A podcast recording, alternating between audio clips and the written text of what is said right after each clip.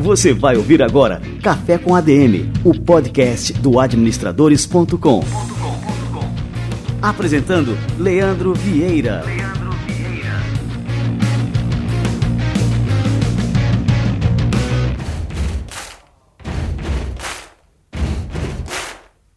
E está no ar mais um Café com ADM, a sua dose de cafeína nos negócios, e este é o nosso episódio de número 79. Você que está me escutando aí, bota o seu café para esquentar, porque o café de hoje, o nosso episódio número 79, ele está simplesmente imperdível. Então se prepara por aí que não é todo dia que a gente recebe por aqui ninguém mais, ninguém menos do que Washington Oliveto. Aguarda aí. Bom, e a novidade da semana é que aqui o nosso Instagram, arroba Portal Administradores, ultrapassou a marca de 400 mil como é que chama lá? Fãs? Seguidores? Curtidores? Não sei. A gente está com essa galera lá, mais de 400 mil pessoas acompanhando o nosso conteúdo. Para ser sincero com você, pegando todos os nossos números que a gente tem aqui, sei lá, mais de 2,1 milhões de fãs no Facebook, audiência acima de 6 milhões, este café com a DM aqui que chega a dar 1 milhão por episódio, é, eu acho pouco. Então eu quero convidar você aí que está escutando o Café com a DM, que ainda não está acompanhando nossas postagens lá no Instagram, que passe a seguir a gente por lá também, arroba Portal Administradores. Vamos dobrar essa marca aí de 400 mil, logo virar 800 mil e passar de 1 milhão. Beleza? Segue a gente por lá. E agora a gente vai receber o Conselho Federal de Administração e o nosso quadro Somos ADM.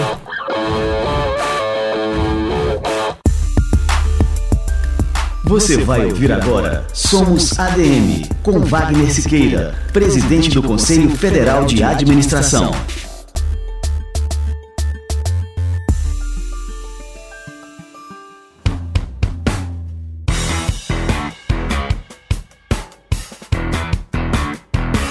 O Café com o Presidente desta semana vai falar sobre o artigo publicado pelo presidente da autarquia, administrador Wagner Siqueira, com o tema Tudo é permitido, mas nem sempre me convém. Olá, presidente, tudo bem? Tudo bem. Nós estamos pegando como referência uma expressão, uma reflexão muito importante de São Paulo Apóstolo, em que ele coloca essa questão mostrando que, às vezes, aqueles que se colocam como moralistas, como morais, é, estão efetivamente se equivocando equivocando, porque exageram, trazendo isso para o mundo das organizações. São Paulo nos referia né, bastante de forma clara que, é que tudo é permitido, melhor dizendo.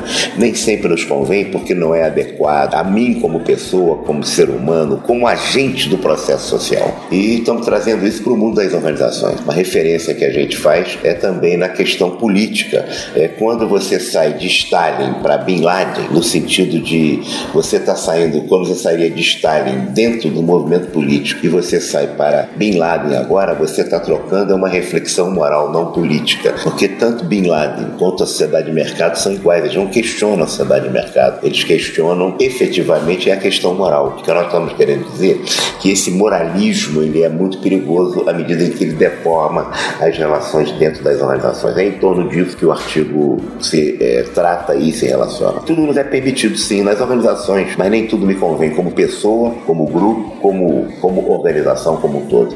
Quando se renuncia ao tudo é permitido, ponto essencial das atitudes e dos comportamentos de algumas gerações, coloca-se em questão também o que é não permitido? Quer dizer, essa é uma decisão que cada pessoa, cada ser humano deve tomar em relação àquilo que efetivamente lhe convém. Quer dizer, ele pode fazer tudo desde que aquilo efetivamente seja adequado aos seus pressupostos, aos seus valores, às suas opções éticas. Essa é uma afirmação que cai bem também na nossa sociedade como um todo, na política, na administração? É fundamental para a nossa sociedade, porque nós estamos substituindo os valores políticos hoje pelos valores morais. Quando eu faço o exemplo do Bin Laden, é exatamente nisso. A proposta da, dos revolucionários islâmicos não é política, não é contra a sociedade de mercado, não é na construção de uma efetivamente processo de transformação da sociedade através da política, mas é pela questão moral. Qual é a melhor moral, a sua ou a minha? A do outro, cada um tem a sua moral e acha que a sua moral é melhor do que a moral dos outros. Quando você começa a particularizar a moral, você tem um perigo, porque quando você quer impor os seus valores, as suas crenças aos demais, você está impondo certamente um, uma situação de relação totalitária. O ideólogo, aquele que tem, que acredita muito na sua verdade como uma verdade moral, ele está a um passo do fanatismo e, portanto, do totalitarismo. Você ouviu Somos ADM, com Wagner Siqueira, presidente do Conselho Federal de Administração.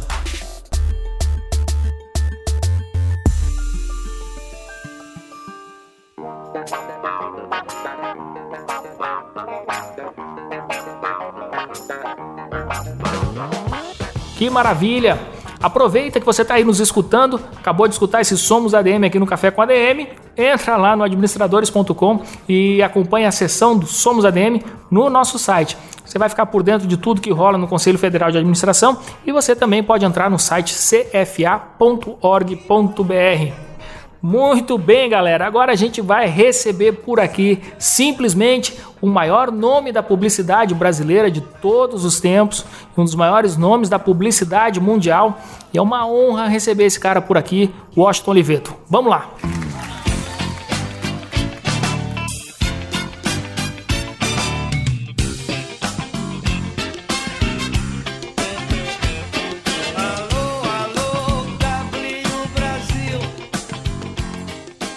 Washington Oliveto ganhou mais de 50 leões no Festival de Publicidade de Cannes, a mais conceituada premiação da publicidade no mundo. Ele foi o único latino-americano a vencer o prêmio Clio Awards em 2001 e ele é considerado uma das 25 figuras-chave de publicidade no mundo pela revista britânica Media International. Ele é cofundador da W Brasil e foi responsável por alguns dos comerciais mais memoráveis da publicidade brasileira.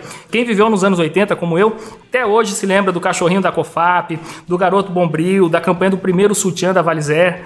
É, e esse último, inclusive, está na lista dos 100 maiores comerciais de todos os tempos.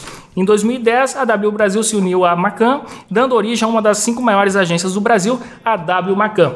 Eu vou tentar disfarçar aqui, Washington, que eu sou seu fã, que eu sou aqui estou pagando de chat geral, mas é um orgulho muito grande recebê-lo aqui no nosso Café com a DM. Seja muito bem-vindo. Bom, e para mim eu só posso começar dizendo muito obrigado, né?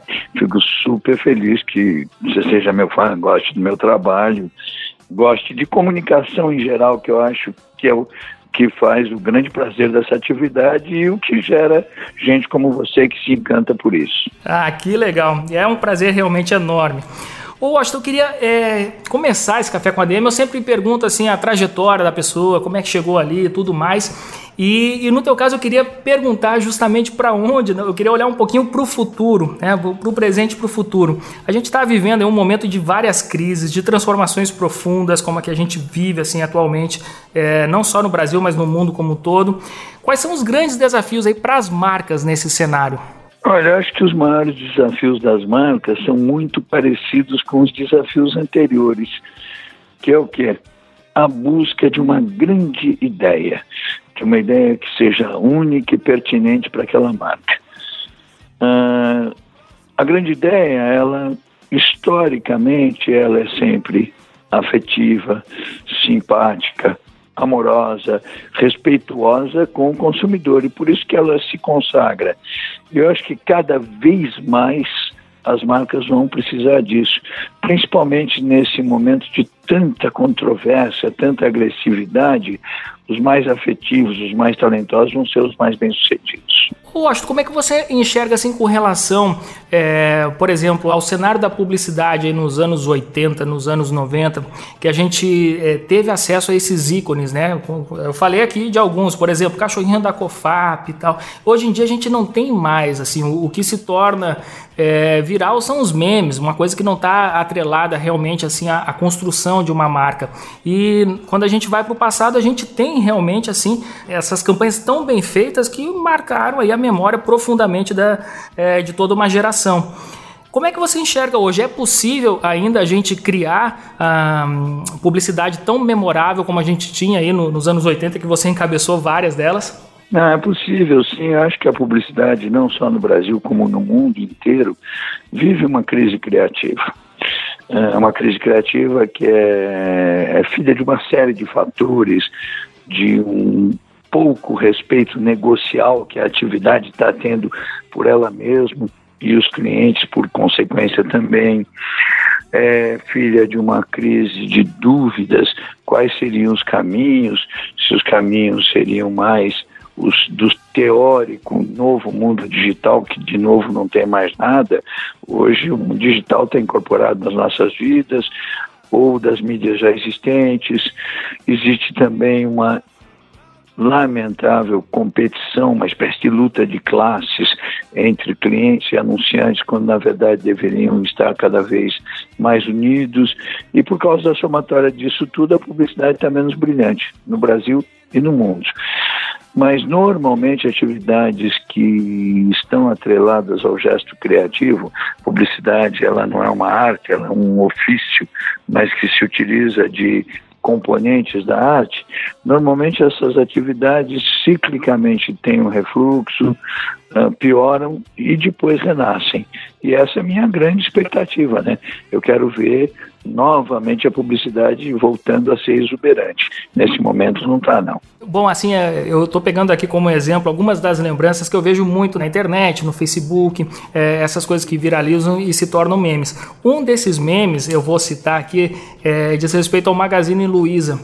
Acho que você está por dentro, já deve ter visto aquelas comunicações que o Magazine Luiza faz de forma muito informal no YouTube, com o vídeo dos vendedores, fazendo uma musiquinha, uma paródia ali das músicas, e isso toma assim proporções gigantescas.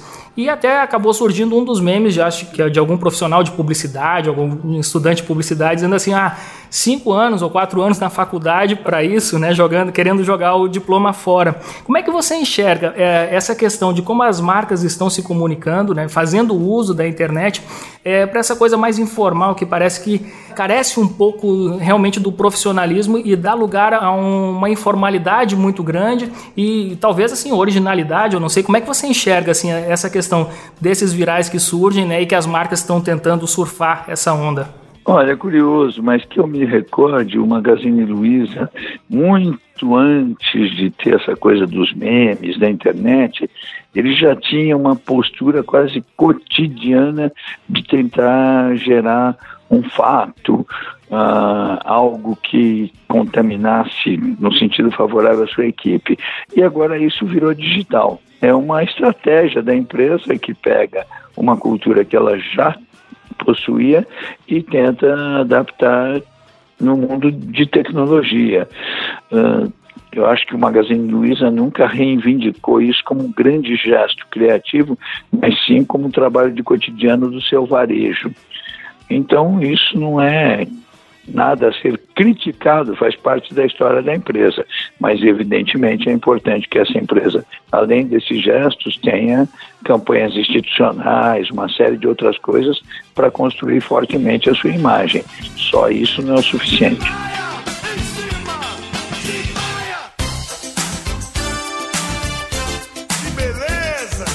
A gente pode falar assim que existem princípios que nunca mudam, né? Quando a gente vai falar de marketing, de publicidade, a gente tem princípios que são realmente é, imutáveis. Mas com relação aos canais, isso aí muda toda hora. E a forma de organizar o nosso discurso publicitário, as mensagens, os públicos para que a gente se dirige, isso acaba se transformando num ritmo cada vez maior. Como é que é assim, o, agora vamos pegar o público não só publicitário, mas assim os empresários, os executivos em geral, o que, que eles têm que fazer para eles não serem engolidos por essas mudanças? Olha, basicamente o que acontece no fundo é o seguinte, mudam as tecnologias, mas não mudam as ansiedades e os sonhos dos consumidores. Ou seja, quando eu era menino já existia rede social um grupo de senhoras numa pequena vila no bairro da Moca, em São Paulo, falando da filha da vizinha, era uma rede social. Hoje é o Facebook.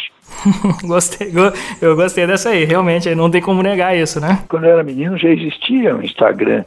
Ah, quando alguém viajava para fora, que era um fenômeno na sua vida, muitos depois reuniam os amigos em casa para mostrar os slides da viagem e até servir uma comidinha, um fondue e tal. Hoje, o que é o Instagram? É a projeção de slide sem fondue, né? Enfim, essas coisas se reproduzem. Por quê? Porque os sonhos, as necessidades se mantêm os mesmos. O que muda são as tecnologias. E é para isso que a gente tem que estar atento, né? Como é que a gente mantém um discurso talentoso, brilhante, interessante e se aproveitando da nova tecnologia. E agora deixa eu te perguntar uma coisa sobre o processo criativo em si.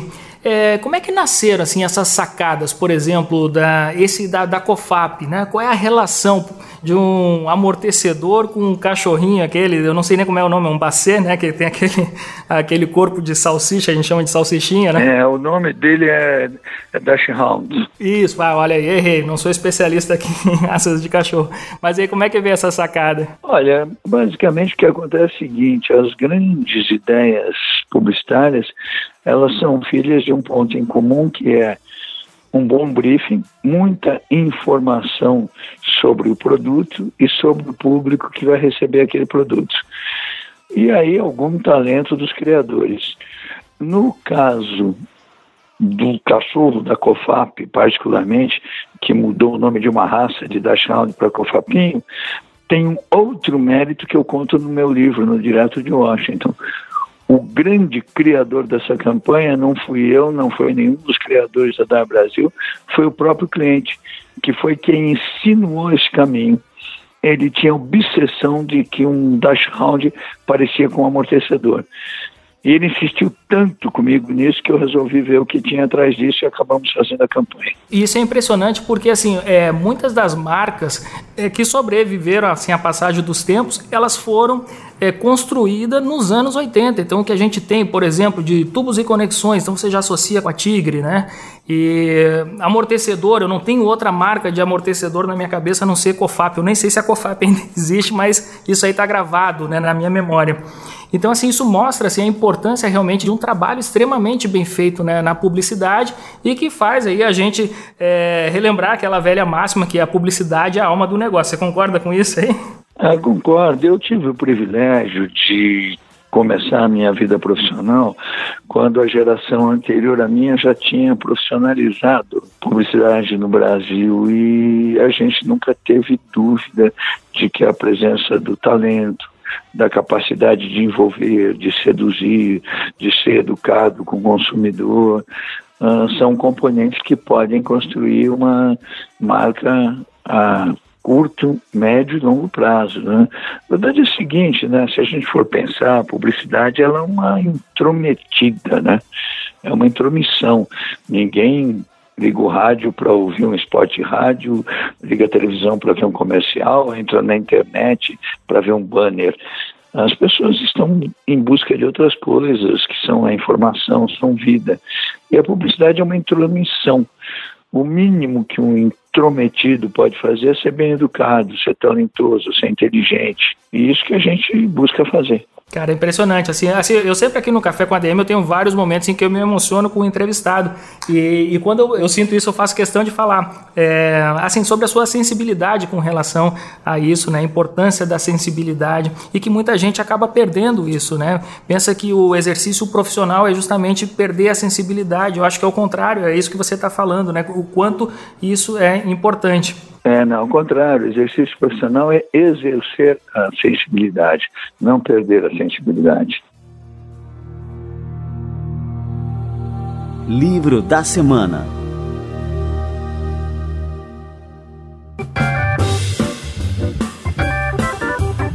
Conta um pouquinho mais pra gente aqui, Washington, do livro Direto de Washington, foi recém-lançado e eu recebi aqui da turma da Sextante um, um release, eu tô louco para ler, mas me conta aí como é que tá sendo o lançamento desse livro, como... conta aí um pouquinho dessa história. Bom, o livro Direto de Washington é, entre aspas, uma autobiografia minha, eu não tinha muita vontade de fazer uma autobiografia, até porque a minha vida já foi muito noticiada e autobiografias sempre tem aquela cara de epitáfio em vida. E eu comecei a anotar coisas a respeito da minha vida e percebi que eu poderia, contando coisas da minha vida, contar uma espécie de uma autobiografia minha. Fui me convencendo disso particularmente quando eu cheguei no nome direto de Washington. W. Oliveto por ele mesmo. Por quê? Porque eu falei, puxa vida, isso aí é um livro que só eu posso fazer. Uh, o livro não tem uma cronologia e ele acho eu, parte de uma observação interessante. Eu certamente me transformei no mais fanaticamente reconhecido profissional da minha geração, tanto no Brasil e no mundo, por eu ser um publicitário que, apesar de ser fanático pela publicidade, eu nunca me realimentei basicamente da publicidade. Eu sempre me realimentei dos componentes da vida, como a música, a literatura, a pintura, o cinema, as artes plásticas. E o livro conta muito isso, são histórias a respeito da minha vida. Então ele é um livro para quem gosta de publicidade, mas muito mais do que isso, para quem gosta de histórias da vida. E talvez isso que esteja fazendo o livro ser bem sucedido, ser desejado, ser ambicionado. O livro tem uma estrutura que é uma abertura, onde é uma espécie de uma bula, que conta como é que é o livro. Depois tem 21 capítulos com histórias da minha vida de tudo quanto é tipo que acabam se interligando. E depois tem o um encerramento, onde eu conto histórias que eu esqueci de contar em cada capítulo, que na verdade é uma maneira de fazer com que as pessoas relembrem o livro inteiro. A estrutura é essa. Muito bom. Direto de Washington, da editora Sextante. Olha aí, já coloque aí na sua lista de compras. Livro da Semana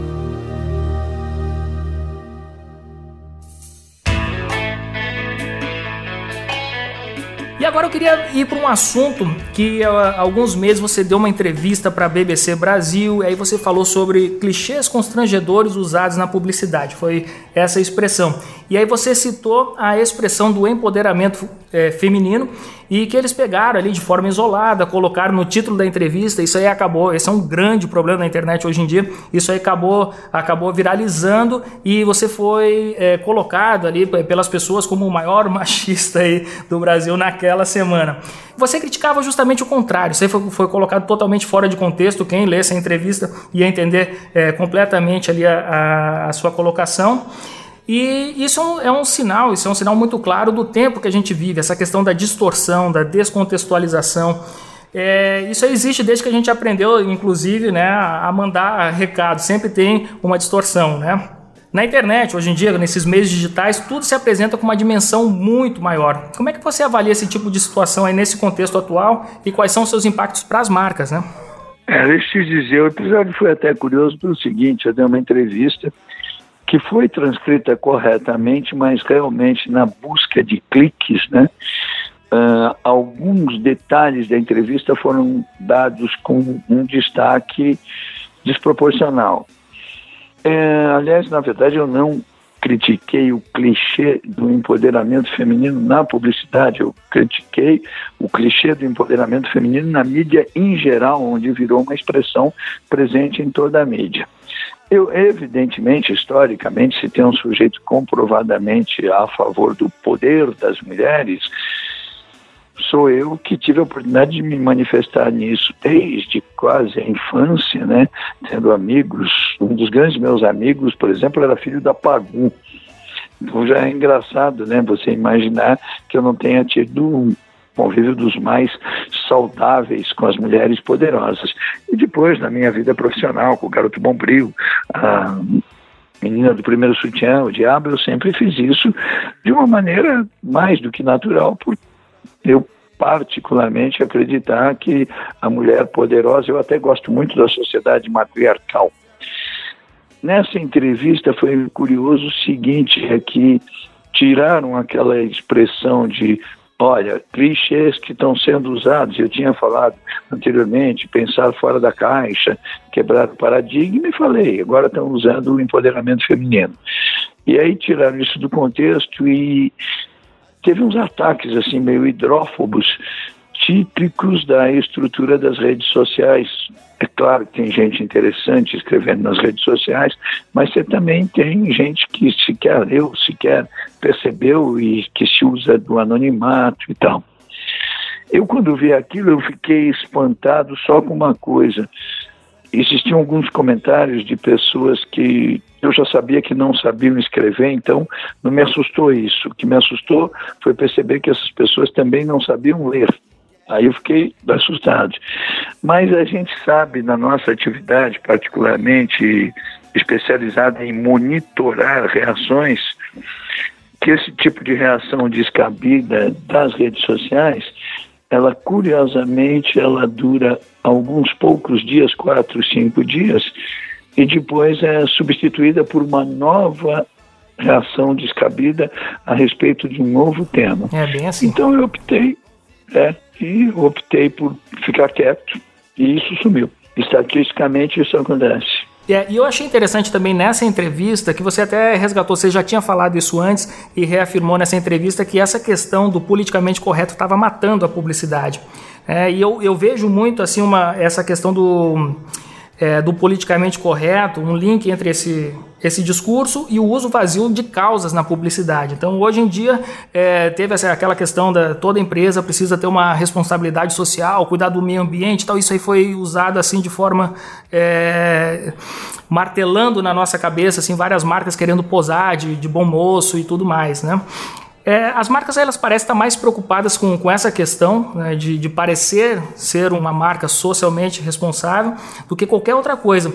Quais são os impactos disso aí para o exercício da publicidade, para a construção de marcas, essa questão do, desse, de bater demais nessa tecla aí do, do politicamente correto? Não, eu diria o seguinte, é igualzinho à vida, não basta parecer, é importante ser se tentar só aparecer não funciona. E é essa coisa, né? Você tem o politicamente correto, algumas vezes até cabível por evitar a má educação, você tem o politicamente incorreto, muitas vezes até grosseiro, mas no meio disso tem uma coisa que uh, em 2002, numa palestra em Ravelo, para o sociólogo Domênico De Masi, são 16 anos já, né? Eu batizei de politicamente saudável, que o que, que é? Algo que preserve a reverência, a alegria, a brincadeira, o senso de humor e não seja mal educado. Eu acho que esse é o caminho que a gente tem que perseguir.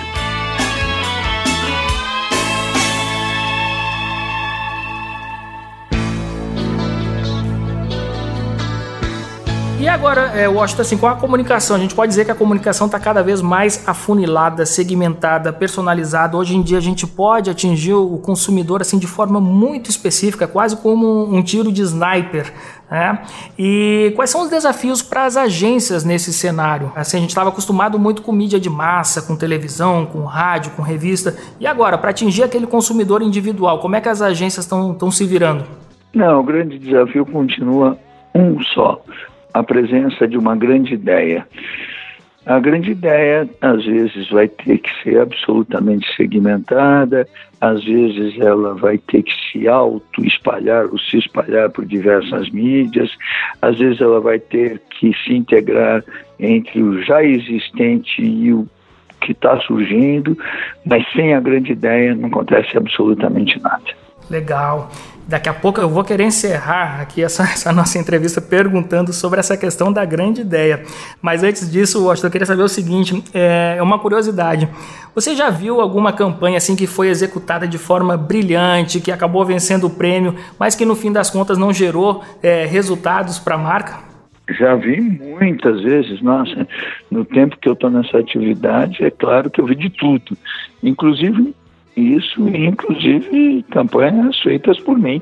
Mais do que natural que muitas vezes as expectativas que você tem são maiores do que o que acontece na vida real. Que legal. E aí, agora eu quero saber o grande segredo. Como é que a gente encontra a grande ideia? Olha, a grande ideia você só encontra com muita, muita informação, muita curiosidade, e aí você transforma isso em muito trabalho e quem sabe chega numa grande ideia. Eu costumo fazer uma analogia sobre o trabalho de um, de um criador de publicidade. Primeira coisa, né, a gente tem que ter consciência que no meu ofício você pode ser considerado um gênio de manhã e uma besta no final da tarde. E é mais do que normal que isso aconteça. Você pode gerar coisas fora de série e às vezes gerar coisas que não correspondem à expectativa. E o nosso trabalho, uma boa analogia para fazer, no fundo ele parece um pouquinho com a vida de um surfista, né? O surfista ele pega a prancha lá na praia, vai indo para dentro da água, anda, anda, anda, sobe na prancha. Se der tudo certo, ele desliza até a praia maravilhosamente, fica feliz, pega a prancha de novo e vai de novo para a água. Isso quando ele não cai no meio do caminho. No trabalho do publicitário é a mesma coisa, né? A gente pega a prancha, põe nas costas, que é o trabalho, anda, anda, anda com a pesquisa, o entendimento, a busca do conhecimento do consumidor e tal, sobe na prancha, se der tudo certo, você desliza até a praia e aí já vai surgir um novo trabalho, isso quando você não cai no meio do caminho, faz parte. Então você tem que ter vontade, talento e humildade, não no sentido modéstia, humildade no sentido bom que é a palavra humildade. Modéstia normalmente é falsidade. Para fazer um trabalho bem feito e acreditar que o, o trabalho bem feito ele é filho de algum talento, alguma sorte e muita vontade de trabalhar. Show de bola! Washington Oliveto, cara, é uma honra ter recebido você aqui, foi uma honra, tô é, realmente orgulhoso de ter recebido você no nosso Café com a DM. É, quero dar os parabéns por toda a sua trajetória de vida, o que você representa, é, não só para o meio da publicidade, mas para o nosso Brasil como um todo. Você é um dos nossos grandes heróis, aqui eu posso dizer isso, e, e posso dizer para os nossos ouvintes aqui do Café com a DM que eu tenho realmente a honra de ter entrevistado um gênio no dia de hoje. É isso, muito obrigado. Olha, só quero dizer que eu, eu torço muito para que todos os teus ouvintes leiam o meu direto de Washington e que, ao ler, se divirtam lendo como eu me diverti relembrando e escrevendo. Ó, eu vou ser aí um dos próximos leitores aqui. Já tô com o livro no Kindle, mas eu quero também um impresso aí. Tá bom, bacana. Show de bola. Um grande abraço, Washington.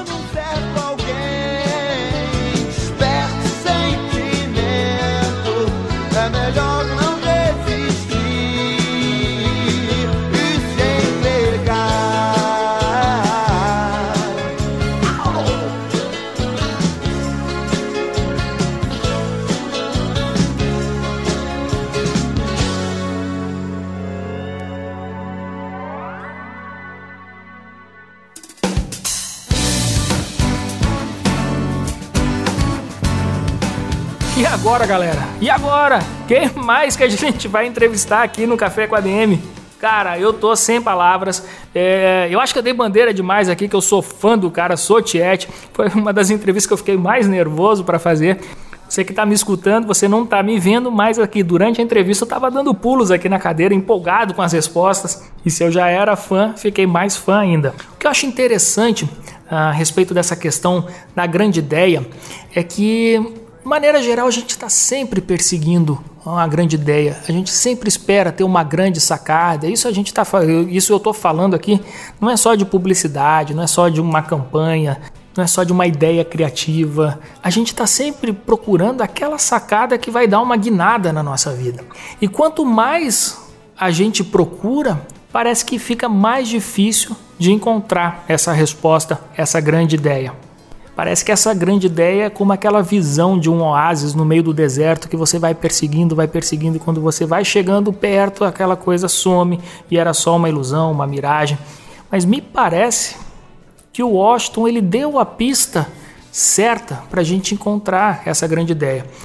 Quando ele fala naquele momento da entrevista que ele não se dedicou é, totalmente à publicidade, a se tornar um publicitário melhor, mas se dedicou às artes, a música, a literatura. Eu acho que aí está a resposta. Eu lembro de ter terminado o meu livro é, Seu Futuro em Administração contando uma parábola de um menino que queria é, lutar Kung Fu, era Karatê ou sei lá o que, eu já não lembro mais é, qual era a luta, vamos dizer que era o Kung Fu. E ele tinha um mestre e aí chegava para o mestre e dizia: Mestre, se eu me dedicar, eu treino quatro horas por dia. Se eu passar a treinar seis horas por dia, em quanto tempo eu vou lutar como você? Aí o mestre dizia: 10 anos. Mas, mestre, é muito tempo, então eu vou passar a me dedicar mais, vou passar a me dedicar 8 horas por dia de treino. Em quanto tempo eu chego no seu nível? 15 anos. Então, mestre, eu vou passar a me dedicar 15 horas por dia. Eu vou treinar o dia inteiro. Em quanto tempo você acha que eu posso me tornar igual ao senhor? 20 anos. Ele disse: Mas, mestre, quanto mais eu aumento o tempo de treino por dia, mais distante fica de eu me tornar um lutador tão bom quanto você. E aí o mestre responde: Quando se tem um olho fixo no objetivo, resta apenas um para enxergar o caminho. E essa reflexão que eu faço aqui no final deste Café com a DM é que uh, os grandes gênios, as pessoas que marcaram, que marcam o mundo, que fazem a diferença, os grandes empreendedores, são justamente essas pessoas que não estão perseguindo uma grande ideia. São pessoas que encontram essa grande ideia no meio do caminho, que elas estão atentas ao caminho, estão com os dois olhos no caminho. Então, para você aí que está me escutando, eu sei que você é uma pessoa assim como eu, que quer sempre aprender coisas novas, que quer crescer, que quer evoluir continuamente. Cara, isso é ótimo mas esteja sempre atento ao caminho, com os dois olhos no caminho. Não perca a beleza que é essa vida, as coisas maravilhosas que tem na nossa trajetória, no caminho individual de cada um.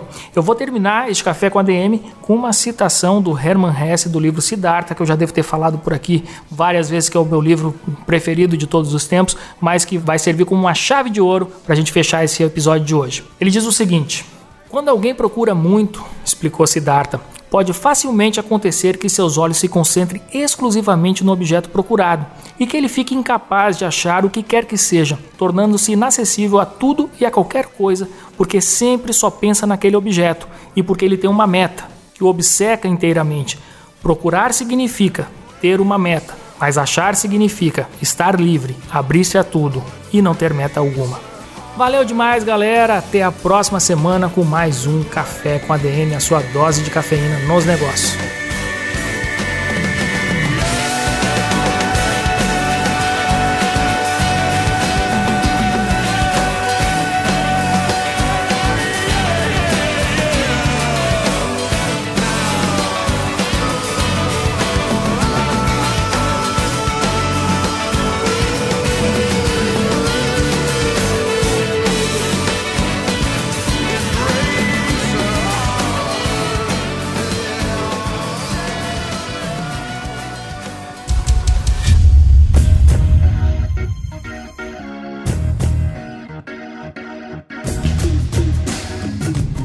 Você ouviu Café com ADM, o podcast do administradores.com.